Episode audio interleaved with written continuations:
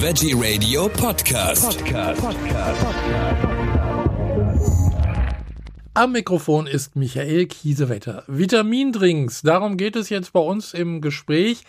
Foodwatch warnt vor teurer Werbemasche und mahnt Haie-Drink wegen unzulässiger Gesundheitswerbung ab. Dazu habe ich jetzt von Foodwatch Andreas Winkler am Telefon. Hallo, Herr Winkler. Hallo, grüß Sie. Herr Winkler, worum geht's? Äh, Vitamindrinks, Sie äh, mahnen eine Firma ab. Äh, warum?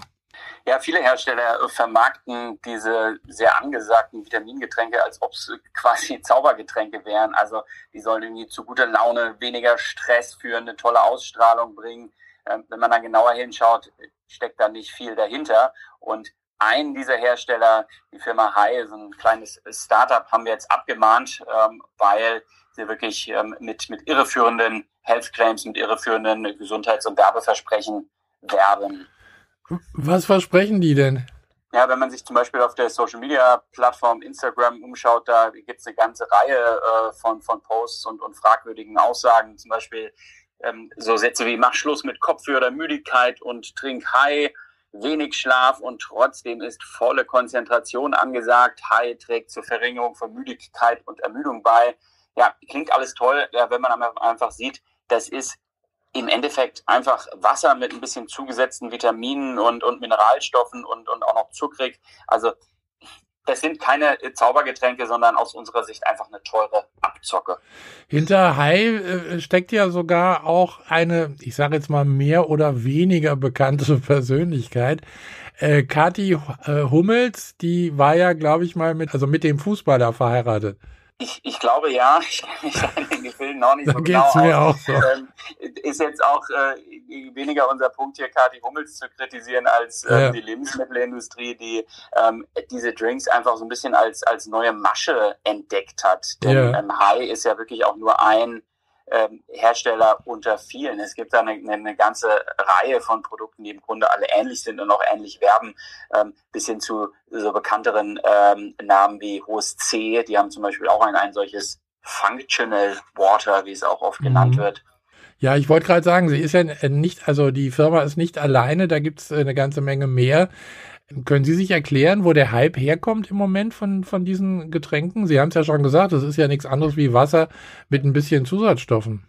Na, wir sehen das immer wieder. Die Lebensmittelindustrie ist im Grunde gezwungen, immer wieder irgendwelche vermeintlichen Innovationen, Neuerungen auf den Markt zu bringen, denn nur so kann man Geld verdienen. Ja? Also wenn wir alle jetzt halt irgendwie ähm, Leitungswasser trinken oder oder Tee, damit verdient kein Mensch Geld. Und insofern sieht man immer wieder, dass ähm, in schöner Regelmäßigkeit irgendwelche neuen Trends dann im Supermarkt landen, mit denen ähm, ja uns das Geld aus der Tasche gezogen werden soll.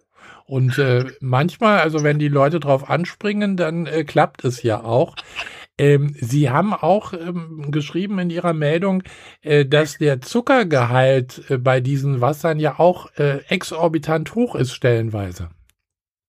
Ja, jedenfalls deutlich höher als ähm, die Weltgesundheitsorganisation es empfiehlt. Also die haben dann ähm, teilweise irgendwie mehr als vier Gramm Zucker, die Produkte.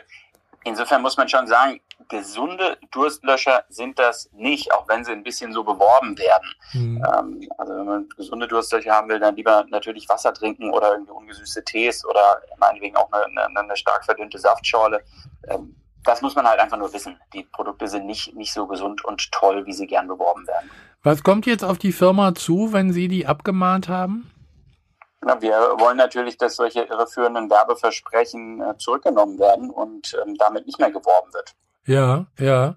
Äh, haben die sich schon gemeldet oder kann man da noch gar nichts sagen? Nein, bisher noch keine Reaktion des Unternehmens. Also das heißt, äh, wir müssen da noch ein bisschen abwarten, mal gucken, was passiert.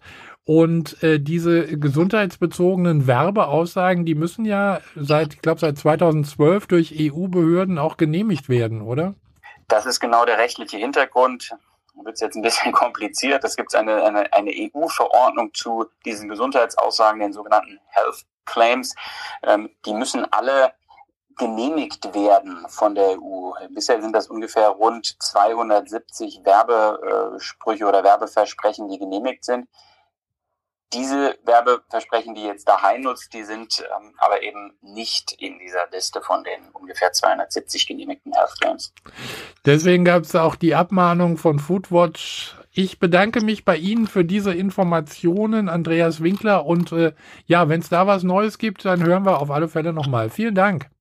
Ja, sehr gerne. Vielen Dank. Tschüss. Wiederhören. Tschüss.